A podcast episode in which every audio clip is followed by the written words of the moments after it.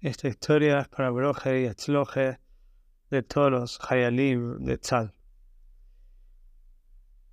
Como sabemos, en la época de Baal era muy común que si una persona no podía pagar el Zhardirá, el alquiler de su casa o de su terreno, entonces el señor feudal, el Poritz, solía darles crueles castigos. Y entre algunos de los castigos que podían ocurrir era que encerraban al padre de familia o a veces a familias enteras en eh, diferentes lugares, en pozos en calabozos, hasta que los judíos locales o de algún otro lugar puedan pagar la deuda que este Yehudí había contraído con el señor feudal. Se cuenta que una vez el Baal quien él mismo se ocupaba de la mitzvah de Pidion del rescate de cautivos, había logrado reunir una suma necesaria para poder redimir una familia que estaba encarcelada por un poritz, por un señor feudal que era una persona muy terca y que era conocido por su crueldad. Pero el consiguió el dinero Mamesh en Erev Shabbos, era víspera de Shabbat. Y cuando fue a entrar el dinero y fue liberado esta familia, esta familia ya no tenía tiempo directamente para poder llegar a su casa antes que el Shabbat. Y por supuesto no era una opción viajar en Shabbat. Y como esto había pasado en Meshebush, donde vivía el Baal el ofreció a esta familia que se queden con él para llaves y que después puedan viajar hasta la localidad donde ellos vivían.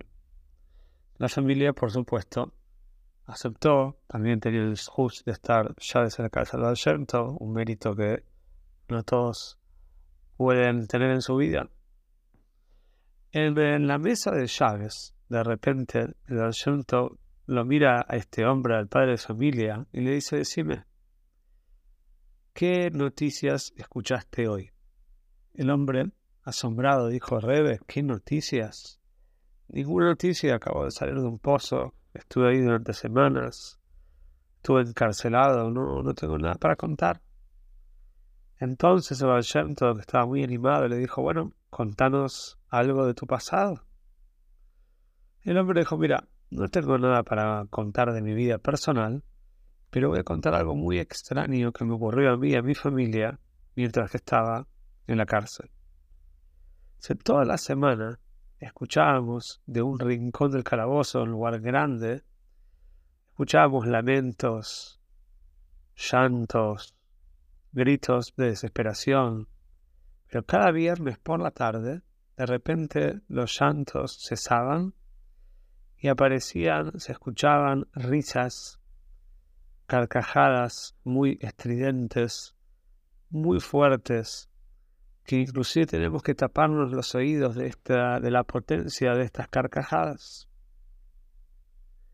Esto ocurrió durante semanas, cuenta el hombre, y mi familia y yo teníamos mucho miedo de acercarnos al rincón de donde se originaban estos extraños ruidos. Así que nos quedamos en nuestro rincón con mucho miedo. Sin embargo, esta semana, cuenta el hombre, los llantos eran mucho más fuertes que lo habitual, y cuando llegó el Chávez, las risas eran directamente ensordecedoras. No podíamos estar tranquilas. Eran risas mucho más fuertes que lo común.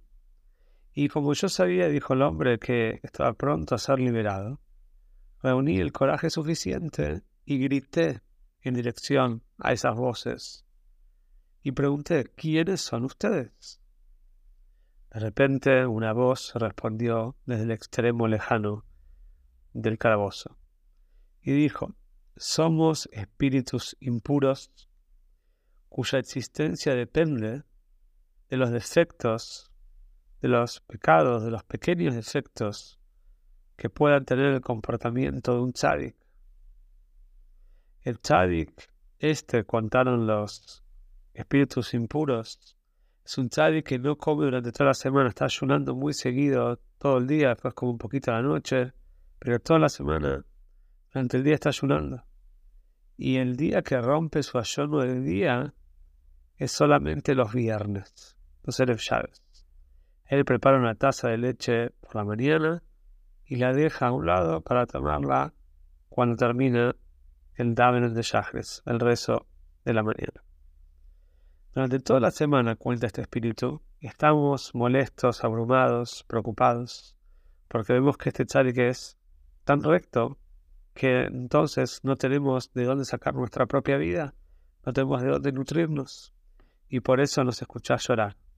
Sin embargo, todos los viernes hacemos que un miembro de su hogar derrame, tire accidentalmente la leche, y este hombre se pone muy nervioso y cuando este hombre se pone nervioso, de ahí nosotros sacamos la vida, nuestra vitalidad para toda la semana. Y por eso nos escuchás reír. Pero esta semana, cuenta el espíritu, este que estaba muy decidido más que nunca a no ponerse nervioso. Y se dio cuenta que tenía que hacer algo para que la leche no sea derramada esa semana. Entonces decidió poner bajo llave el armario donde guardaba la leche y no darle la llave nadie. Por eso nos escuchó llorar tanto esta semana, dijo el espíritu, porque estábamos muy molestos, no sabíamos cómo íbamos a hacer para que este tzadik se ponga nervioso por lo menos una vez por semana. Entonces, esta mañana, uno de nosotros se presentó en la casa del tzadik, se presentó como un leñador, golpeó la puerta y le ofreció a la esposa del tzadik un poco de leña a un precio muy, muy barato. Su cartera, donde tenía el dinero para pagar la leña, estaba en el mismo armario que la leche, y ella le pidió la llave a su esposo. Ansiosa por no hacer esperar al leñador y que se escape de este buen negocio, entonces de repente fue a buscar la leche y cuando la encontró, fue a buscar, perdón, el dinero para pagar la leña, y cuando sacó la billetera, de repente se le cayó la leche. Imagínense, como era de esperar, el tzadik se volvió a poner nervioso, se puso muy mal y los espíritus impuros pudieron festejar nuevamente. La multitud de personas en la mesa del Shem escuchó esta historia de manera muy extraña, con mucho asombro pero de repente, uno de los discípulos importantes de Shem cayó desmayado. Él era conocido por ayunar toda la semana.